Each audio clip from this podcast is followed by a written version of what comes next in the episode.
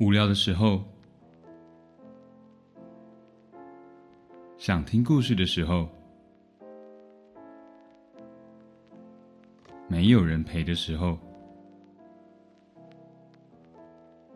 欢迎光临 Ryan 有声书。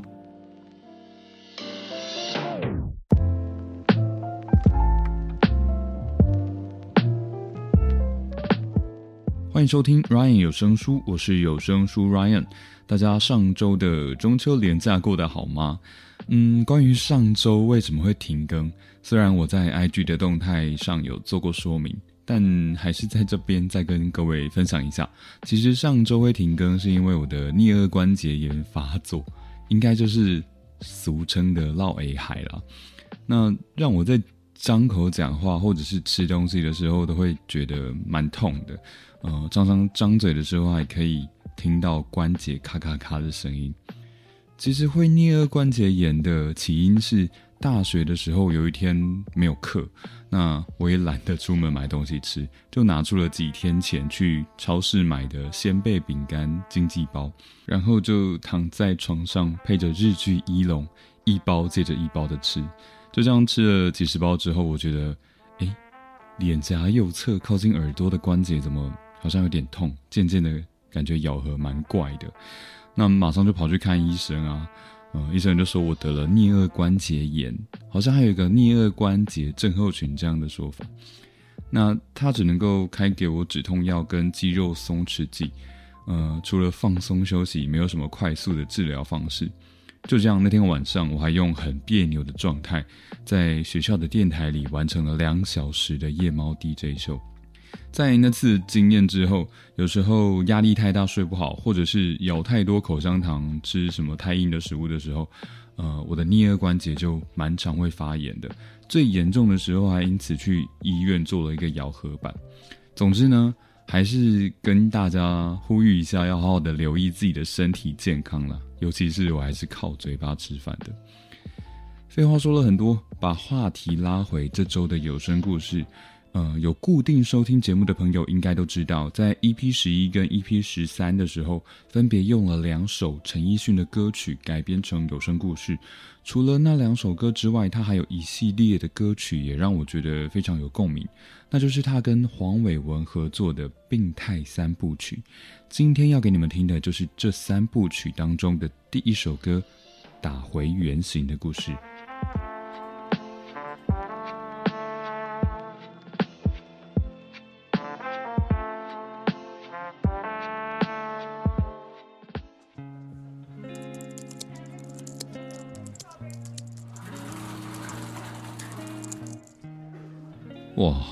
刚进门那个女生也太美了吧！常来这间咖啡厅果然是正确决定。门口进来的女孩就这么吸引住了我的目光。身为一位需要提笔写作却又极度容易分心的男人，咖啡厅真的是个令我又爱又恨的地方。这间位在两排林荫小巷末端的咖啡厅叫做 Cohe，不论是店里的日式风格、咖啡的香气。明亮的采光跟来往的顾客都是独树一格的优秀，是我缺乏灵感时一定要来的地方。但这样的名店吸引来的完美顾客，也不免让我的视线不知道该往哪摆。当然，刚刚那位穿着黑色上衣搭配贴身格纹长裙的优雅 OL，吸引到的可能不光是我的视线而已。突如其来的一场大雨，打断了我春心荡漾的幻想。平时总是透过采光玻璃顶罩洒落的阳光，被密布的乌云给挡住。雨点一滴滴的打在玻璃顶罩，滴滴答答的吵杂声把我的视线向上吸引到那一片片既顽强却又无力抵抗的落叶上。啊！怎么突然就下雨了？刚刚进门的那个女孩拿着装有现煮咖啡的保温杯，看着落地窗外的大雨，急得跺脚。她白皙的脸庞渐渐透出两抹红晕。看得出这场大雨让他非常困扰。身为一位善于观察、心思敏锐，而且出门会先看气象的小说家，背包里有一把折叠伞也是非常合理的事。小姐，这把伞借你吧。嗯，那你怎么办？哦，我还要在这边待一阵子啊，晚一点雨就停了吧？你赶快先撑伞回去啊。那那我就不客气喽。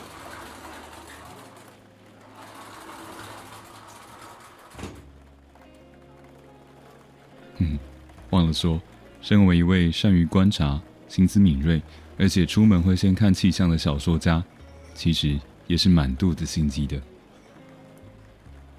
借伞这一招，表面看起来只是初步拉近了我们两个人的距离，实际上我在对话中透露出自己还会在咖啡厅待一阵子的讯息。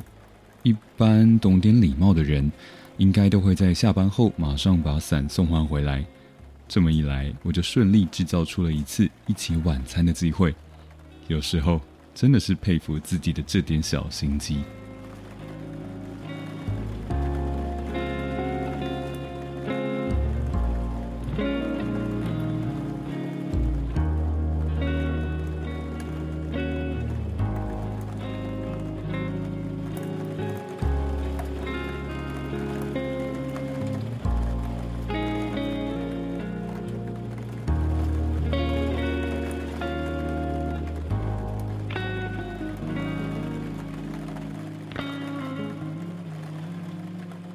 先生，不好意思，我们十点打烊，这些杯子我先帮你收走喽。忘了说，身为一位善于观察、心思敏锐又满肚子心机哦哦不，是满肚子咖啡的小说家，其实常常满脑子也只是幻想而已。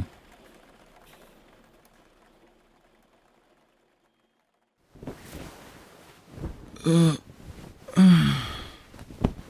即便是周末，即便是昨天弄巧成拙淋雨回家，即便是因为咖啡因过量而失眠，像这样子没有灵感的日子，还是得去 Coffee 一趟。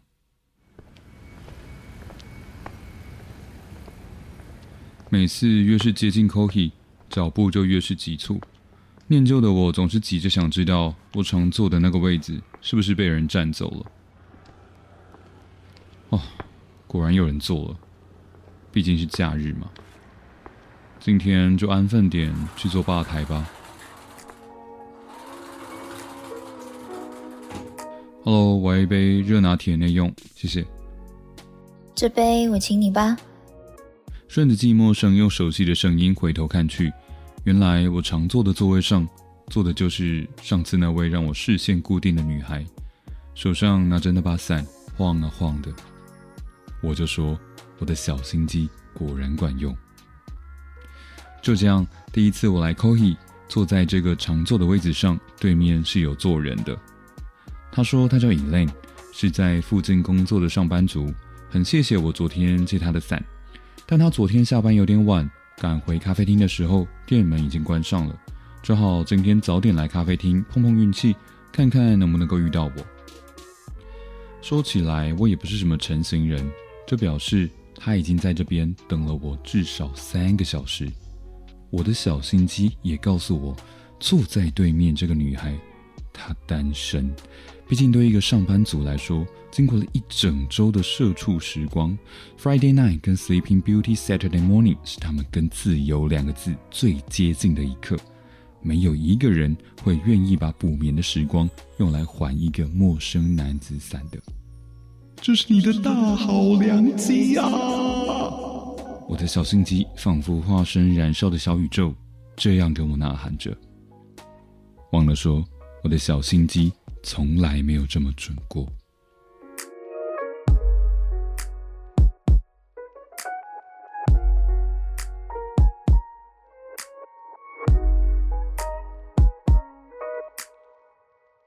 之后的故事没什么特别的。就跟你可能经历过的暧昧过程有点像。白天我们会用 Line 传讯息，互相轰炸对方；晚上我们会在电话里聊上好几个钟头。他偶尔会趁着到咖啡厅买咖啡的空档打扰我写作，我也会在咖啡厅待到他下班，再一起去吃个晚餐。这些在别人眼中看来百无聊赖的行程，却是专属于我们两个人。在说破之前的美好时光，一切都是那么的美好，好到我每天回家都会拍拍自己的脸，问自己这一切是不是自己的幻想。会痛，应该是真的。直到那天，他第一次让我送他回到家门口。看来这次是我的小心机忘了说。我真的配得上眼前这个人吗？哎，这这是你家哦？对啊，爸妈有帮很多忙啦。我跟 Elaine 站在大直豪宅地段的一栋大楼前。我还以为住在这些豪宅里的都是些脑满肠肥的暴发户，原来也有这种女神啊！果然老一辈的人说“拍点粗后孙”，不是开玩笑的。我这才发现，他之前热泪盈眶的爬着夜市卤肉饭，跟我说那是他生平第一次吃卤肉饭的那一幕，真的不是因为他演技超群，或者是爱开玩笑的关系。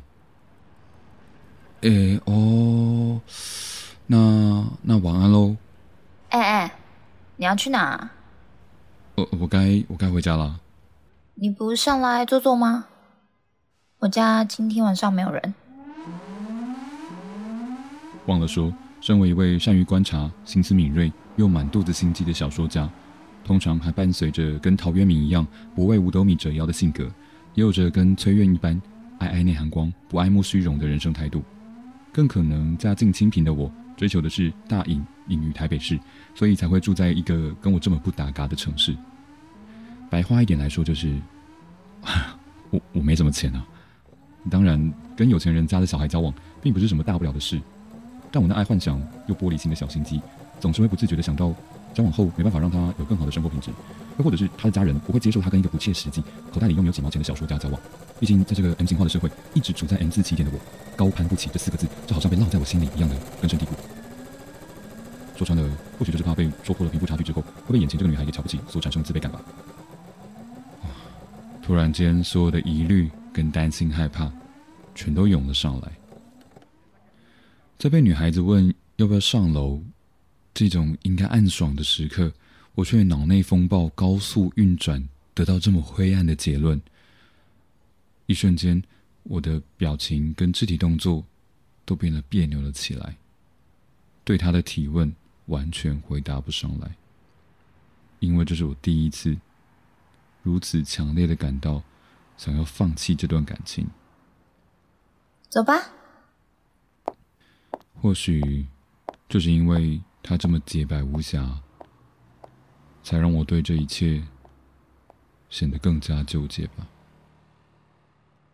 Staring out the window on a cloudy morning, trying to lick our wounds while the tea is warming. Sometimes it's like a bird that's never shipped out. Sometimes you go around and I never run the rail. This week has been a mess, but I'm gonna tell you. We're a bit at work, gonna make it brand new. We're gonna plot a way for a comeback. We all need some time, and I promise you that. 啊。怎么突然就下雨了？我坐在 Cohi 里那个我常坐的位置上，伸进背包里的右手握着一把折叠伞。再看了眼那位被大雨困住的优雅 oil，心里暗自想着：嗯，还是算了吧。哎，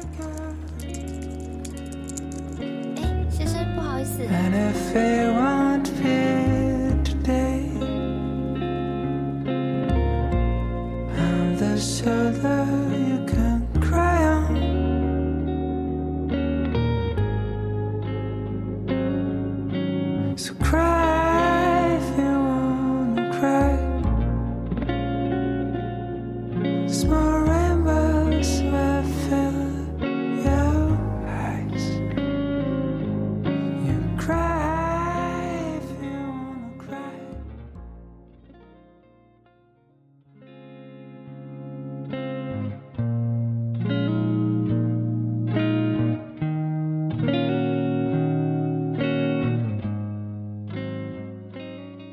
下笔写这个故事之前，其实犹豫了很久，究竟是什么会让人在面对一份感情的时候会感到不安而裹足不前呢？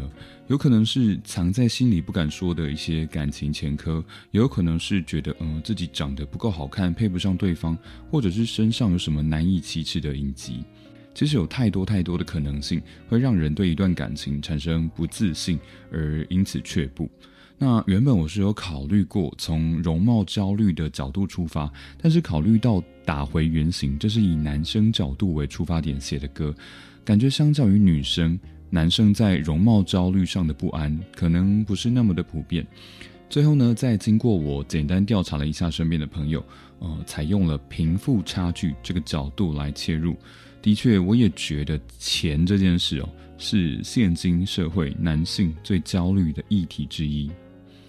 根据一份张老师在二零一八年的调查，发现有四成二的男性生活中最大的压力来源还是经济，包括了薪资不理想、收入不够跟负债等状况，都会让他们感到不安。的确呢，在台湾传统性别框架下。长大的男性不免会被社会眼光赋予，呃，要负担起比较大的经济压力这样的想法。那如果没有办法在这一块满足自己跟满足家人的期待，甚至像是故事中提到的穷小子遇到攀龙附凤这样的情况的时候，可能就会因为价值观以及经济能力上的落差感而感到很大的压力。呃，忘记之前听谁说过，在过往比较穷困的年代。人们赚钱是为了要糊一口饭，呃，是为了能够在这个世界上生存下去。但如今已经进入到一个讲求生活品质的年代，在路上随处可见的豪宅啊、名车啊，或者是社群软体上时常可以看到的炫富照，呃，不免就会让人产生一种比较心理。人往高处爬这样的唯一目标，好像也就变成了要有钱。不得不说，资本主义的力量真的是很厉害。呃，某种程度来说，其实生在一个自由的国度是相对幸福的。我们可以自由的选择自己想要用什么样的生活方式。有的人会去追求财富，有的人觉得钱够用就好。两者其实没有谁对谁错，只要确认你自己过的是自己想要的生活，就不用再去在乎别人的眼光。大家觉得在感情中面对什么样的状况会让你有一种被打回原形的焦虑呢？欢迎留言一起分享讨论。最后再介绍一下这首陈奕迅的《打回原形》。呃，这首歌曲它的歌名后来因为代言一个护肤产品的关系被改名成《大开眼界》。毕竟代言一个护肤产品，结果叫做《打回原形》，真的是不太合适。另外，它也有国语的版本啦，叫做《寂寞让你更快乐》。我如果小时候、年轻的时候常听呃陈奕迅的歌，可能就会注意到这首歌。那这首歌的情境，我觉得其实它比起我写出来的这个故事，感觉是更苦涩、更沉重的。那当然，这一切都取决在呃感情中进入到哪一个阶段，以及每个人的内心，他的阴暗面到底有多么不为人知。不得不说，黄伟文他作为一位超强的作词人，对于文字的精准拿捏，真的能够给人内心很大的冲击。呃，作为《病态三部曲》的第一个有声故事，希望有把男生在面对情感时的不自信、跟不安，以及胡思乱想，啊，想到满脑子碎碎念，最后近乎焦虑的那种病态心情传达给各位。嗯，也别忘了在节目结束之后呢，要点击资讯栏的链接去听听看这首歌，搭配上它的歌词，肯定会有更深的感触。喜欢我的节目的话，请多多的追踪、分享跟投稿。那么今天的 Ryan 有声书就念到这里喽，感谢你的收听，Have a good day。